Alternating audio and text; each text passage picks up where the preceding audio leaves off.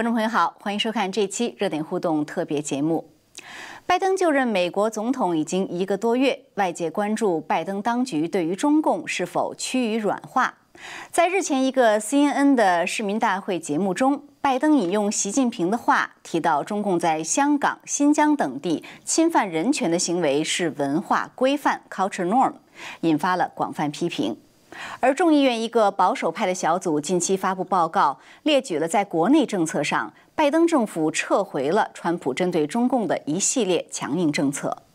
不过呢，另一方面，双方在军事上的对峙似乎有增无减。中共不断军机扰台，并且在南海行动频繁。而美国国防部也宣布成立中国特别工作组，评估如何应对来自中共的挑战。那么，拜登政府对于中共的真实态度是什么？中共是否真的在做备战的准备？本期节目特别邀请程晓农博士为我们继续解析美中关系的走向。程小农博士您好，很高兴再次见到您。您好，方薇女士您好。嗯，好的，谢谢。各位观众朋友们，大家好。好的，那我们接着上期节目来谈哈，这是我们中美关系系列的第三集节目。那么上期节目中啊，您谈到说中共在核潜艇舰队方面的发展，呃，我想请您先进一步阐述一下中共发展这个核潜艇的舰队，它到底有什么样的战略意图？那么中共对于美国现在正在采取什么样的这样一个攻势的战略呢？呃，我们都知道中美之间啊，隔着一个浩瀚的太平洋。那么，共军呢？其实它只它是不可能用陆军去威胁美国的，所以它唯一可以用来威胁美国的就只有海军。那么中共呢？原来是计划说要建造十艘航空母舰，形成大规模的航母舰队，然后呢来争夺太平洋的制海权。但是呢，受到他自己造航空母舰这方面的技术能力的限制，还有它的这个航空母舰上装备。也有限制，再加上它舰载机的技术水平也不高，所以呢，对中共来讲，他已经意识到说啊，他的航空母舰舰队是没有办法短期内和对美国构成军事压力了。嗯，那么这样的话，去年以来啊，中共其实悄悄的已经改变了他的海军对美国的威胁战略，就是说，他从依靠航空母舰编队为主，变成了依靠核潜艇舰队为主。那么更重要的是，中共同时也悄悄地改变了核战争的战略，呃，把美苏冷战时期的那种被动型的核反击，变成了主动型核攻击。那么这个被动性核反击和主动性核攻击的区别在哪里呢？呃，这个要用美苏冷战的例子来讲才能比较清楚。嗯，那就是美苏冷战的时候，核潜艇扮演的是所谓叫做二次核打击的力量这样一个角色。那么二次核打击的含义是呢，就是我自己这一方如果遭到敌方主动的核攻击之后，我可能地面上的核导弹基地被摧毁了，那么我就可以用躲在深海里的核潜艇舰队。用从核潜艇上发射核导弹去报复敌方，那么这样的话，冷战双方当时是美苏双方都因为具有初次核打击和和那个二次核打击的能力，那么这样的话，双方都是一种平衡，所以在这种情况下，谁要想主动打击对方，一定会遭到二次核打击的报复，那么就双方都会死亡。这个不是一个死个别人，而是两个国亡国，两个族亡族，因为这是核战争。那么这样的话，双方就都不愿意再主动去用核武器去攻击对方。所以呢，这个冷战的双方就会避免直接交火。那么冷战当中这种和平状态之所以是冷战而不是热战，原就靠的是这种有效的和威胁的。平衡，就你能威胁我，我同样威胁你，咱们俩谁也占不了便宜，要死一块死光光。嗯，那么中共现在对战略核潜艇舰队的这种高度的重视和运用啊，它其实已经超越了二次核打击的需要，就是它不完全是为了报复，来保护自己。它现在是那个中共正在为它的核潜艇啊，在澳洲附近筹建海军基地。哦。那么中共正在加快建造核潜艇，它的作战目标是什么呢？就是它要让它的战略核潜艇啊，能够进深入到中太平洋去，靠近美国的西海岸。那么对美国形成主动的、随时可以发起的那种核攻击，要形成这种威慑能力。那么，所以这样的话，中共的战略核潜艇它就千方百计。要突破所谓的第一岛链，我稍微解释一下第一岛链。第一岛链本来是二战时期日本人兴这个建立的一个概念，它当时叫做最后国防线，就是说这个被美军逐步攻击，已经接近日本本土以后，日本为了保留它的最后的这个生存，他把从日本开始，经过台湾一直到菲律宾，再到马来西亚、印度尼西亚这块区域中间的各个岛。称为绝对国防圈，意思就是依靠这个岛上的海军和空军，呃，希望能够遏制美军的进攻，保护日本不受最后的歼灭。那么现在呢，这个日本当年太平洋战争时期的绝对国防圈，被美国视为呢是对付中共和以前对付苏联的所谓第一岛链。第一岛链还是从日本经过冲绳到台湾，再到菲律宾，到马来西亚、印度尼西亚。美军认为，当时我们呃，美军是要把这个他对他自己的、对美国的国防推进到第一岛链。那么，中共现在要做的事情，就千方百计要突破第一岛链，因为只有这样，它才能够进入中太平洋的深海地区。那里的水深最深，像马里亚纳海沟，水深达到四五千米以上。所以，虽然潜艇到不了那么深的深度，但是它在那样的深海区。非常安全，容易隐藏，美军不容易发现他们，发现了也不容易攻击他们。那么，躲在那个地方的中共核潜艇，基本上就免于被美军发现，免于被美军打击，所以很容易从那里对美国发动突然袭击。那么，中共的核潜艇这种海军核潜艇的这个战略，嗯，实际上是把中美冷战的前线这个定义完全改变了。那首先呢，现在中美冷战的前线不在陆地上，甚至它也不在水面上，它是在水底下。具体来讲，就是中美冷战现在啊，是和这个海是就是海洋的水底的地形有很大的关系。那么海洋的水海底地形我们都知道是不可能改变的，除非有火山喷发。那么这样的话就是。有些地方的水深，核潜艇在那里躲藏起来容易，它就经常在那儿。那么对美军来讲的话，中共的战略核潜艇在哪些水域活动，那么美军就要到那里去防范。那海洋的这个水下地形呢，本来对经济发展是没什么作用的，你也没办法去争夺它。但是啊，在核潜艇威胁成为冷战时代，特别是中美冷战时代的一个主要手段之后啊。海洋的水下地形，就变成了双方冷战的时候首先要利用的关键要素。美军也在利用，中共也在利用。那么，南海和台湾海峡西南部，这个之所以不断的发生中美两国海军的这个对峙，一个很基本的原因就是，这个南海和这个台湾海峡西南海域，对美国和中国都非常重要。这是因为海洋的水下地形的关系。那么，为什么中共现在他突然觉得说他现在要用核潜艇舰队的远程洲际导弹来威胁美国了？其实它是和这个中共建成的南海的深海堡垒有关的。当然，这就是有海底地形的问题。五年前呢，中国的战略核潜艇啊，它主要是在渤海和黄海活动，那里水很浅。呃，这里提一个基本的概念，就是说，看核潜艇的活动区域啊，不能够看普通的海洋图。普通的海洋图，那个水浅水深是一样的，都是一片蓝，所以你不知道哪里水深水浅。你要看那个反映海洋水这个水深的那个是那个海图。哦，看颜色，不同的颜色表示不同的深度。不同的颜色表示不同的深度。那么中共在南海之所以他要建他的所谓的南海的深海堡垒啊，是因为说以前在渤海和黄海活动是因为水浅，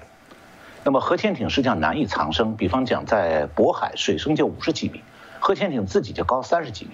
所以基本上它的水底下哪怕沉在海底，卫星在天上都能看得见。所以这种情况下，这个核潜艇没有办法藏身，它就很容易被打打击。所以对美国实际上威胁不大，美国不太在乎它。那么，因为只要美国的卫星和这个反潜飞机锁定了它，中共的核潜艇啊，在渤海就成了瓮中之鳖了。所以它在前海它是没办法逃的。那么，然后呢，中共在若干年前，大概七八年前开始决定，要在海南岛的三亚湾。榆林港那个地方要修建所谓的战潜艇的这个第二基地，战略核潜艇的第二基地，因为那个地方这个从榆林港出海，要不了多久，大概几十海里以后进入深海区，深海区是深达七十五米以上，如果升到三四百米的时候，潜艇就相当安全了。所以中共呢，那个在海南三亚那个。潜艇基地，它现在挖得很深。这个潜艇进基地，就是从海上回到基地的时候，完全不用浮出水面，它从水下潜航钻进洞里去。而且为了掩盖潜艇，中共经常故意在这个潜艇的洞口上方、外边停上两艘船。那么这样的话呢，这个好像这个你看见水底下什么活动也没有，其实潜艇正在从底下进入基地。中共认为这样已经很安全了。当然，现在的这个卫星技术水准呢，照样是能够拍到。所以我就看到过几次中共核潜艇进入这个洞穴里的这个潜艇基地的镜头。哦，在水上上吗？嗯，呃，是军用卫星拍的照片儿。这个两艘中共的船停在那个洞口，水面上很清楚，然后看得见船。这两艘船的底下水里头有一艘潜艇正在进入这个山洞，所以中共觉得有了这个，它的这个山洞里的潜艇堡垒，他觉得它很安全了，美国没办法了。那么这样的话，中美之间本来是远隔重洋，陆地距离非常遥远，在政治地理上这是一个让美国能够防止战争的这个优势，现在这个优势不复存在了。那美国面对的这个国防局面也完全改变了。那么中共现在在试图完全控制整个南海，一直到马来西亚、印度尼西亚、菲律宾沿海，这么一个巨大的海区，三百几十平方海里的这么一个海区，就是为了让他的核潜艇能够像入无人之境一样，可以为所欲为。那么这就让美国随时面临远程潜潜艇发射的洲际导弹的这种核打击威胁。结果就变成美国处于随时挨打，动辄就可能发生人口的重大伤亡这种极为严重的后果。所以核潜艇威胁时代的这种新冷战的新含义，就是说射程上万公里的远程核导弹可以从南海或者太平洋的任何位置对美国实行全面核打击。因此呢，美国为了国防安全，就必须把侦察这种核中共的核潜艇，还有防堵中共这种战略核潜艇的重点推进到第一岛链。嗯，您讲的很清楚，所以就是对于美国来说，他也是很清楚中共的这样的一个战略转变的，是吧？对对。嗯，那我们来看看美国方面的这个反应。呃，其实谈到中美关系呢。呃，上次我们做节目的时候，拜登还没有跟习近平通话，但是节目播出的时候是已经通话了。所以呢，在二月十号，拜登和习近平首度通话。呃，在同一天啊，拜登还做了另外一个动作，他去造访了国防部，然后他宣布要成立这个中国特别工作组。呃，这个工作组的职责是说，四个月以后要提交一份美国军方就如何应对来自中共挑战的这样一份评估。您怎么看这两个事情释放的讯息？呃，现在美国的对华政策啊，大体上要分成军事和非军事两个侧面。那么，多数的国际媒体是从外交、政治、经济层面来分析美中关系的未来演变的。那么，但是我们从今天现在中美双方这种实况来看的话，这种从外交、政治、经济层面来分析美中关系，这种角度有重大的缺陷。它的弱点就是它完全忽视了中共对美国军事威胁引发的两国关系的恶化，还有呢，这种局面对印度太平洋地区、印度洋太平洋地区的各国的冲击，他也严重低估了双方的军事对抗对全球经济还有国际政治关系的影响，同时他也高估了外交辞令对双方关系的一种实质性的影响。比方讲，拜登和习近平的通话，其实是各说各话，双方的交集有限。我后面还会谈一点，呃，双方交集，呃，存在的一些关键点啊。那么。现在大多数的这个国际媒体啊，只注意到十号晚上拜登和习近平通话，但是很少有国际媒体啊，把拜登当天和习近平通话当天上午跑哪儿去了，干了什么。实际上，刚才主持人问到，就是他去了美国国防部，去了五角大楼。他的访问去五角大楼，是决定中美关系未来走向的一个重要方面，现在被大多数国际媒体忽略了，或者说把它把这件事儿和中美关系隔开了。以为没什么重要性。那么二月十号，就是拜登访问了没多久，这个美国国防部就发布消息，说拜登在五角大楼的时候宣布，正式成立一个由国防部参谋长联席会议、各个军种和军队情报部门一共十五个人组成的，制定美国对华中国的国防战略专门工作组，用来评估国防部对。中国的军事政策和相关的军事项目来应对中共的挑，中共的挑战。那么这个工作组的负责人是国防部长的特别助理，叫做 Ellie Runner。他这个工作小组责任是要在四个月以后为军方的高层提出具体的政策建议。那么这是美国历史上第一次紧急成立这样的对华军事战略研讨组。呃，美国国防部的这则消息具体指出啊，这个对华国防战略专门工作组承担的是突击任务，就是个紧急任务，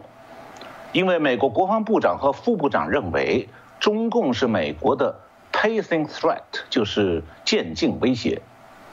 中国正试图推翻现存的按国际规则形成的印太地区的秩序架构。并使用所有手段，这个指的是包括从军事威胁到政治压力再到经济诱惑，企图让这一地区的各国臣服。那么，这个专门工作组的任务就是要检视美国的军事战略、军队运用方式、技术应用和军力配置、部队管理还有情报方面的最高最高优先目标，也评估美国的盟盟国和伙伴。以及这些盟国和伙伴对中美关系，以及对美国国防部对中国之关系的影响，那么这个研究组也要和政府、美国政府相关的各部门保持沟通。那么拜登去宣布成立这样一个对华国防战备专门工作组，如果是从紧迫性和重要性来看，显然比他当天晚上和习近平通话更值得关注。因为这个专门工作组的使命，折射出来现在中美两国之间在军事层面的关系高度紧张。但是很多国际媒体完全忽略了这个消息的重大意义。现在实际上美国军方认为啊，美国国防已经到了一个时刻，就是需要立刻着手制定对华国防战略的部署和细节。但是呢，他让把这个拜登到国防部来正式宣布这件事儿。实际上这个安排呢，基本上是军方考虑成熟以后交给拜登，然后由拜登出面宣布。所以，他显然是去国防部和军方商量好以后决定的，而不是拜登自己先做的决策。嗯，那如果是拜登自己做决策，那么在他去之之前，他就已经确定好这个组的这个他要派什么人了。而事实上呢，这个拜登并不知道军方会派哪些人，所以他这个去的时候，他拜登没有宣布他要派什么人去参加这个小组。而这个军方在拜登前脚走后脚发布新闻公报的时候，明确说了十五个人由军方派人。那么拜登是六天以后，二月十六号，他才宣布说他派三个人加入这个工作组。那么为什么这个建立这个对华国防战备工作专门工作组这个重要的事情要由拜登来宣布，而不是由五角大楼自己宣布呢？因为如果是五角大楼自己宣布，那就相当于说是军方和国防部自己有一个计划，那只是军方的计划而已。但是由由这个拜登出面来宣布，那就变成美国的行政当局批准的国策。那么这个国策的付诸实施，意味着中共作为美国的有现实威胁的战略敌人，已经成为美国二战以后第一次制定具体的国防战备计划的直接对象。那么美国军方的各个军种，还有国防部，再就是其他的文职的情报部门，像国家安全局等等，再加上美国政府的其他文职部门，都有配合的责任。我最近两年一直在研究中美冷战，呃，美苏冷战。嗯，目的呢是希望从中找到如何来理解今后中美冷战这个走向，找一些线索。那么，据我所了解，美苏冷战期间，美国虽然经历过苏联和中共参与的几场战争，比方朝鲜战争、越南战争，也经历过苏联威胁美国的古巴导弹危机，还经历过在欧洲与苏联的长期对峙。但是那都是在第三国战场上的两军对垒，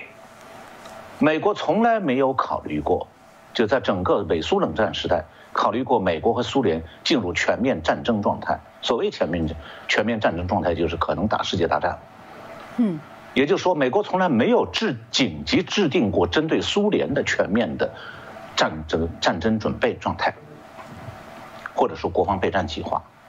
美国当时有一些作战计划，比方在朝鲜战场，它在越南战场，它都有的作战计划，但是它没有针对苏联的全局性的备战计划。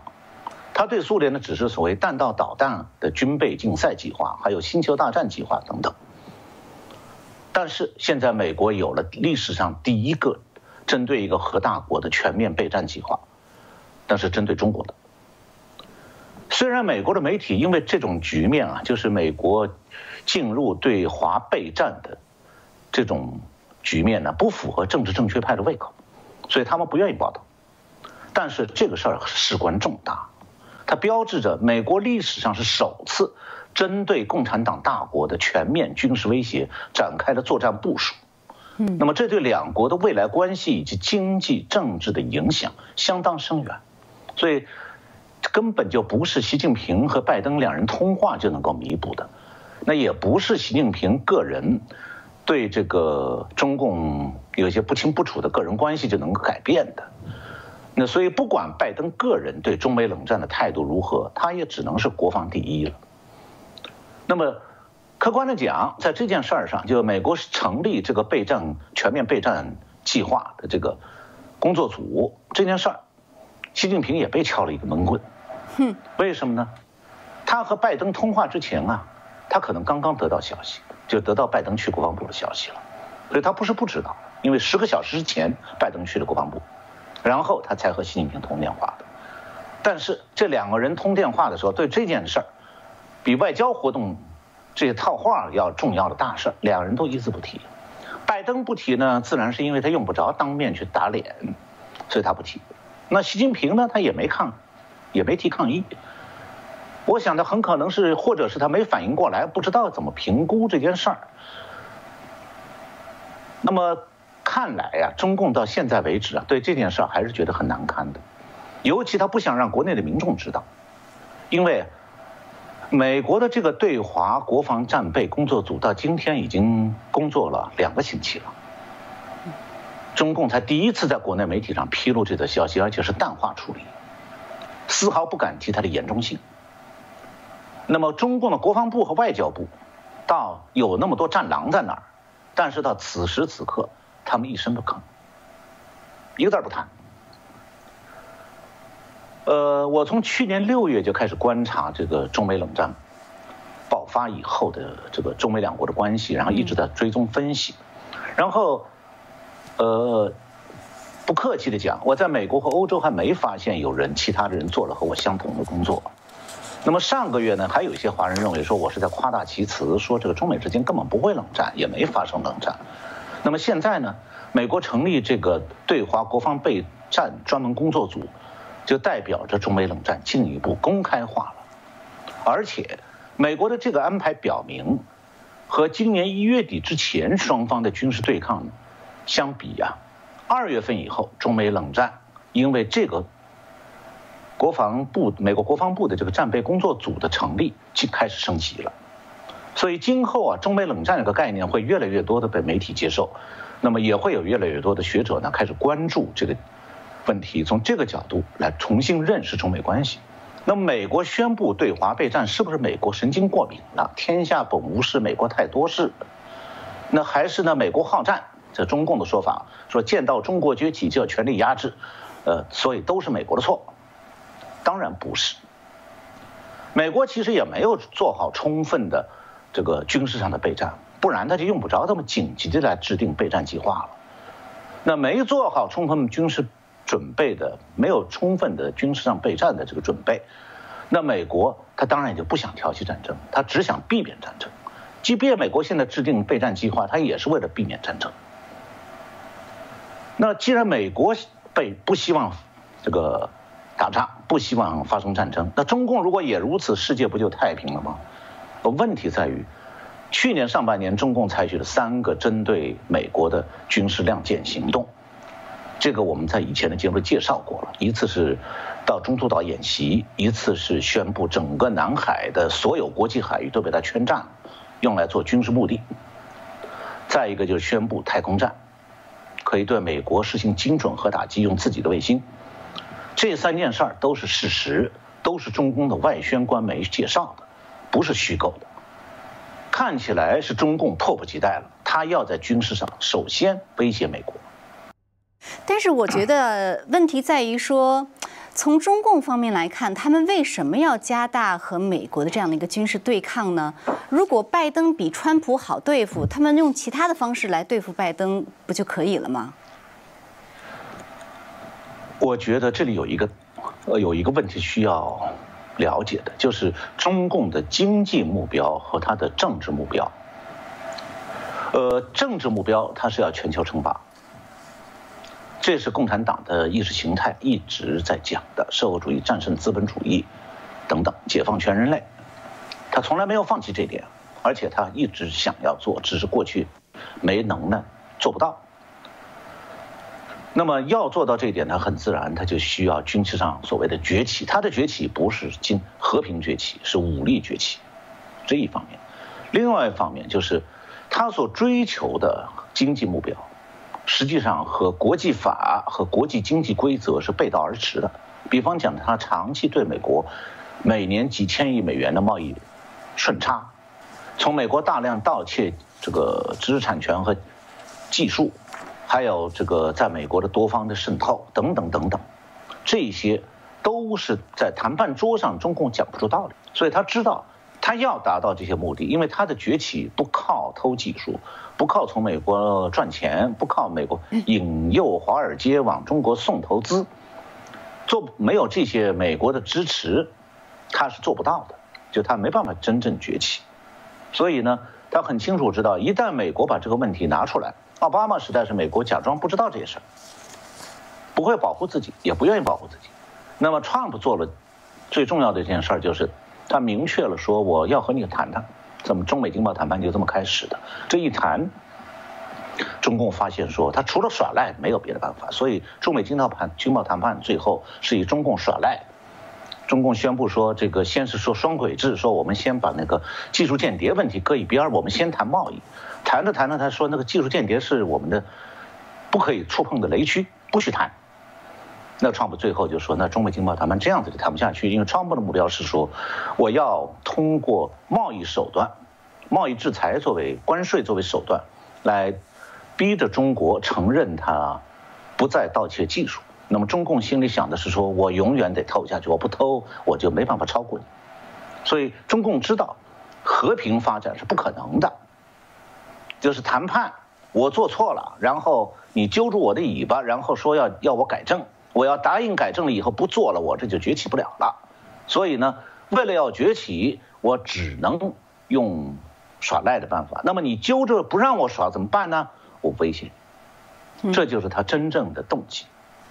所以实际上啊，挑起中美冷战不是中共哪根筋搭错了，犯了糊涂，呃，而是说他几十年磨一剑，就是想着对美国亮亮剑，这不是一时糊涂。这是他这一辈子就在琢磨的事儿。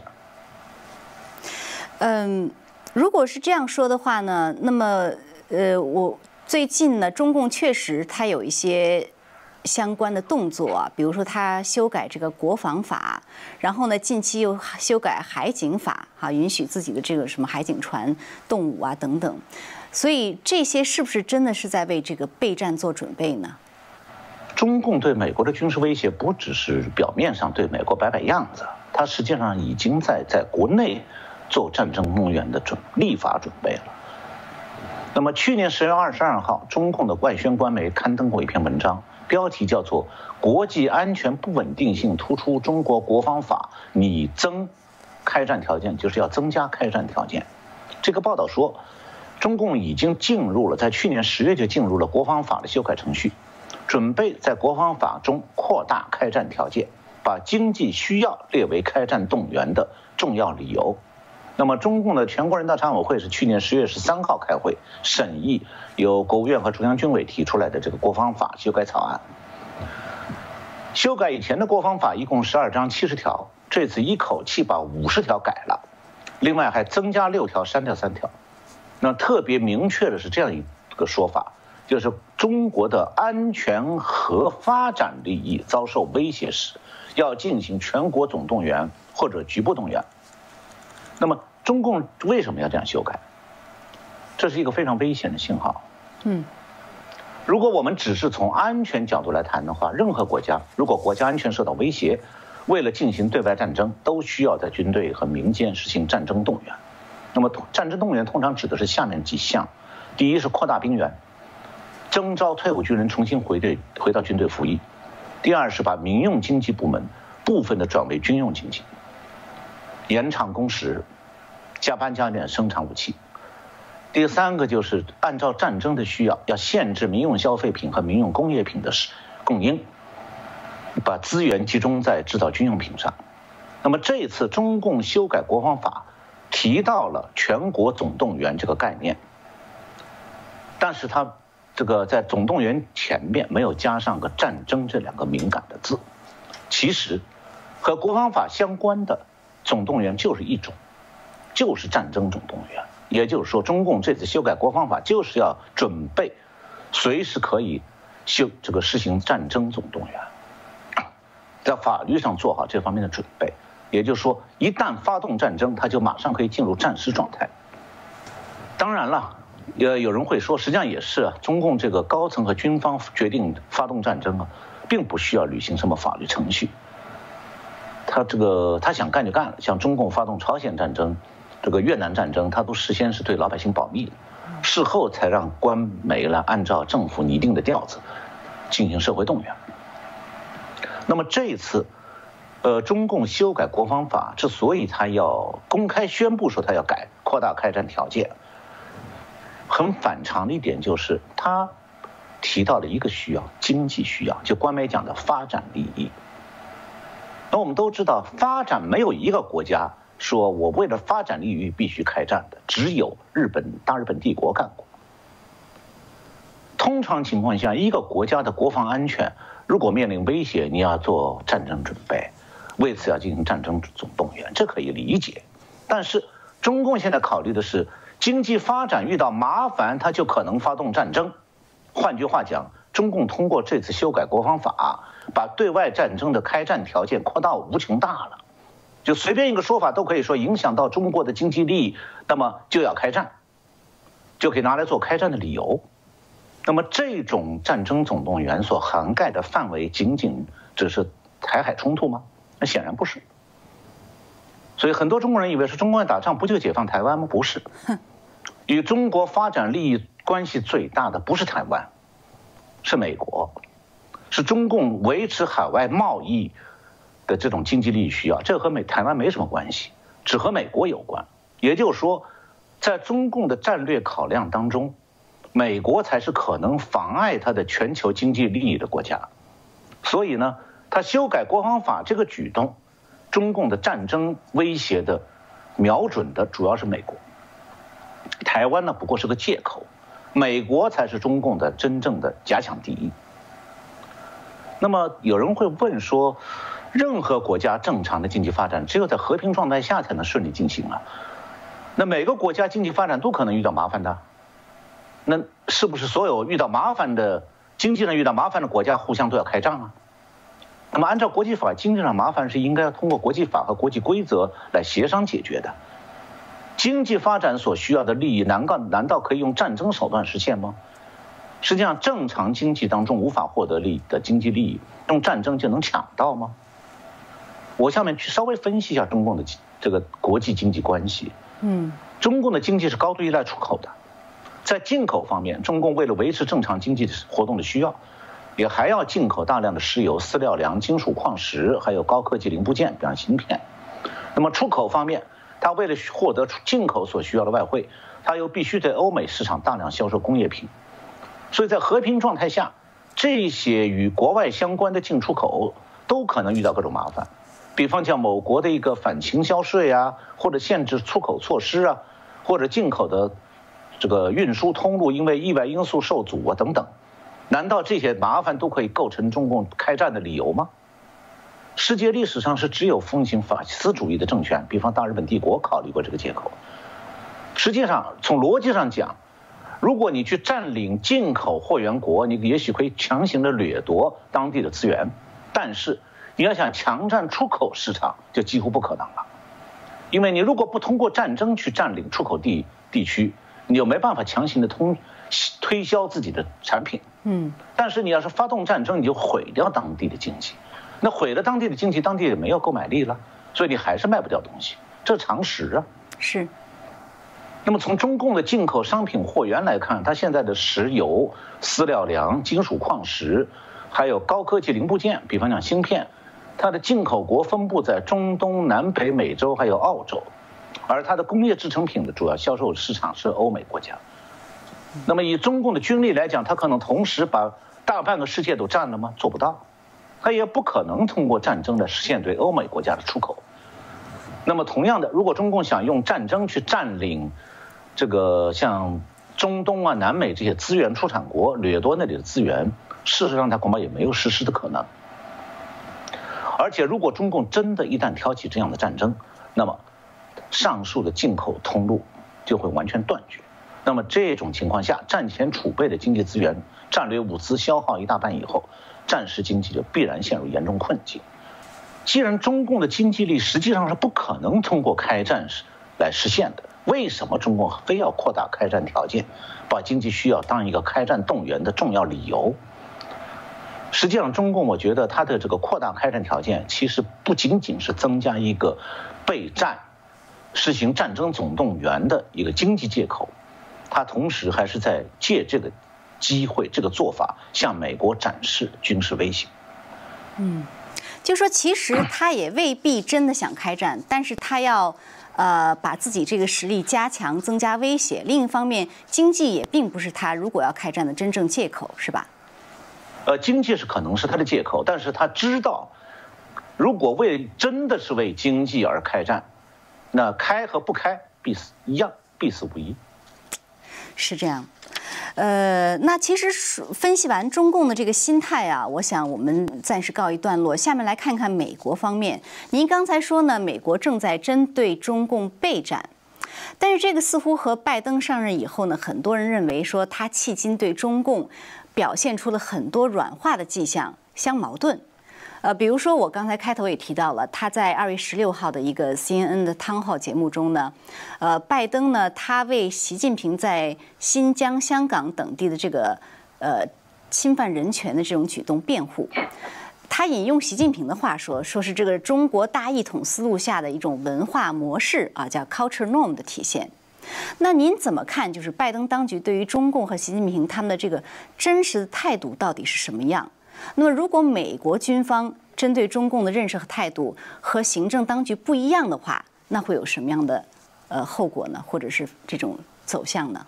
呃，我先来分析一下拜登想什么哈。其实他想的已经说出来了。拜登的这个人的特点是他讲话不太善于弯弯绕，哎，他时不时就把他心里话说出来了。因为就在你刚才引主持人刚才引用的拜登的这些话后边下半句是这样原话。我是根据录音整理的啊，这个录像播出来的。他说：“我不反对习近平在香港所做的事情，也不打算反对他在中国西部和台湾所做的事情。这个就是拜登按照他的本心、他的价值观，还有拥抱熊猫派的立场讲的话，这完全违背美国的外交原则。那么，如果要问说这个我们到底怎么理解拜登啊？看起来按他个人意愿，他就是愿意向中共下跪的。嗯，那么对拜登的这个价值观到底说明什么问题？我觉得这个稍微要做点这个分析，就是拜登这个价值观啊，充分体现的是政治正确派的看法。很多人对这个问题，呃，不一定充分的理解。拜登政治正确派对所有的专制政权。包括啊，穆斯林的专制政权和共产党专制政权，他的说法都是多元文化无分对错，意思是你们也是一种常态嘛，所以我非常宽容。但是他对本国的，比方对美国本身的社会里的美国的传统价值观、政治正确派派的看态度是毫不容情，我就要打击。嗯，咱们不是多元文化，你是必须被消灭的文化。这时候他就不讲多元文化无分对错了。这个你要从根儿上讲的话，这种多元文化无分对错的这个说法，其实是来自于欧洲的左派的那个叫文化相对论，那是新马克思主义的重要观点。实质呢，就是说，新马克思主义这个文化相对论实际上是为共产党专制文化和穆斯林文化中的专制成分涂上正当性的色彩，玩的是一套诡辩术。专制和自由其实不难区分呐。是对还是错？本来这是民主制度底下基本的价值观念，所谓普世价值。但是新马克思主义现在鼓吹的是要推翻现存的民主国家的社会秩序，引进各种来改造民主制度的价值观，包括用红色政专制政权的价值观来改造民主社会。所以他才要强调文化相对论，把专制文化和这个民主制度的基本文化画上等号。用所谓的多元文化无分对错来给他们喜欢的专制文化带上正当性的桂冠。桂冠，拜登呢可以讲是一个马克思主义的拙劣的学生，他鹦鹉学舌的时候都不懂得怎么样把那套诡辩论绕得天花乱坠，结果他说出来就是赤裸裸的专制宽容论。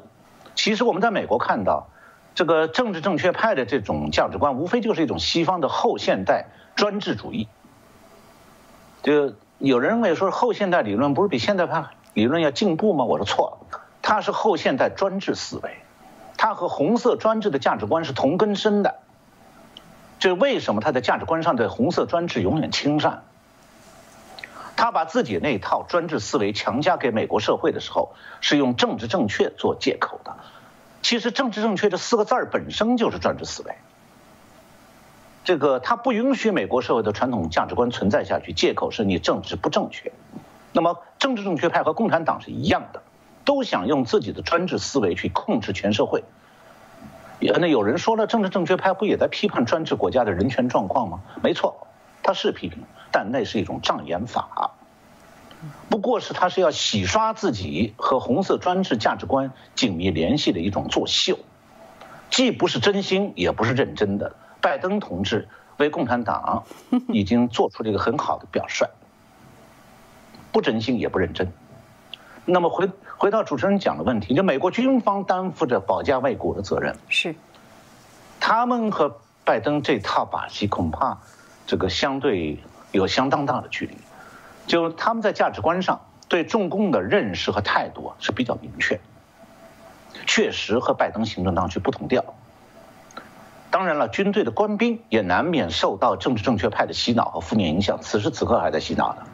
所以啊，有一个政治正确的行政当局，军队的战力肯定会受到一些影响。但是我们现在还没办法判断说，今后政治正确派在多大程度上能够削弱军队的战力。确实是这样，所以就说在您看来，就是呃，在接下来的这个。的中美关系走向上，也要看美国内部，就是说他这种保家卫国派呀，还有这个另外一边的这种和所谓的这个熊猫亲善派，他们之间的博弈谁占上风，是吧？是，嗯，就如果我们以为说美国军方推动拜登批准这个对华备战计划，美中关系的方向就此定局呢，然后拜登不会再往回缩了，那样觉得也太幼稚。拜登已经有往回缩的动作了。刚才主持人这个提到了一些，前面都提到一些，实际上拜登还有更多。比方说这个。拜登今年提出了一些上任以后才一个月就提出来允许中共公司进入美国的电网，然后 Trump 的制裁中国军工企业的这个行政令又推迟到五月了，还有原来拜呃 Trump 要求这个美国大学披露他和孔子学院的关系，现在这个要求也被取消了，那么可能今后还会有更多。可以讲，如果没有承担国防任务的军方。直接感受到中共的军事威胁和美国面临的危险。如果没有反对党议员对拜登的批评，可以肯定，拜登此刻对中共的让步比现在要大得多，而且会进一步向拥抱熊猫派喜欢的那种亲共方向滑下去。那么，怎么来看拜登以后这个对华政策和美中美关系的走向？我觉得先要看一下美国国内现在的政治格局。刚才主持人用了一个词儿非常好，“熊猫亲善派 ”这个词儿我也很喜欢用，就是和它对应的就是熊猫遏制派。那么这两派同时在影响着美国的对华政策，而拜登自己就是熊猫亲善派，所以他不可能出现川普当局那种坚定的全面遏制中共的政策。那么谁是熊猫亲善派呢？我记得在以前的节目里我们介绍过。是，就白宫和内阁的大部分官员都是熊猫亲善派，那么还有金融界、华尔街、商界和学术界也都有这样的人。前两天美国这个商界还发了一个报告，说是和要亲善中国，不然的话对美国这个圈的人经济上有损害。那么谁是熊猫遏制派呢？美国军方和共和党有一个叫做 Research Study Committee 军共和党研究委员会。他们是属于明显的熊猫遏制派，但是呢，我觉得如果光是简单的去看熊猫亲善派、熊猫遏制派还不够，这个对政局的理解太肤浅，嗯，还要深一层。就是如果分析美国的政治决策和立法过程，情形更复杂，并不是所有的议员都能按这两派来划分的，也不可能按两党来划分这两派。所以我是觉得，从政治上，我宁肯把这个美国现在的政治人物能够参与决策的这些人分成三派。所谓的三派呢，指的是他们有三种不同的目标，一派一种。首先是刚才主持人提到的卫国，卫国把它叫卫国派，就是这个熊猫遏制派就属于这一类的卫国派。那么其次是卖国派，那熊猫亲善派呢是属于这一类的。他们是为了自己的利益，宁肯是这个强大，这个强化中共的力量，削弱美国的力量。那么还有第三种，这些人呢，这个喜欢政治正确的理念，但是他们不像熊猫亲善派，那个卖国派那样子，因为他和中不是所有人都和中共有千丝万缕的利益关系的，我把它叫做害国派。嗯，就是他们为了自己这一派建立专一统专制，一统天下。不惜用各种政治正确的说法和政策推动种种伤害美国利益的政策，比方讲要开放国界，让所有想到美国来占美国便宜、让美国纳税人为他们付出的大批的非法的经济移民，拜登就在正在推行这个政策。还有用扭曲的气候暖化的说法要取消汽车和核电厂，还有强行在小学推行变性教育等等，这都是害国派的作为。那么今后美国的国策将在这三派的较量中产生。为什么我说不能用两党立场来分析美国的国策制定呢？因为两党当中，共和党、民主党都有这三派，只是比例多少不同。共和党里面为国派多一些，但是也有卖国派，还有一些人是会为了个人利益和害国派勾兑的，这我们都看见了。彭斯就是这个例子。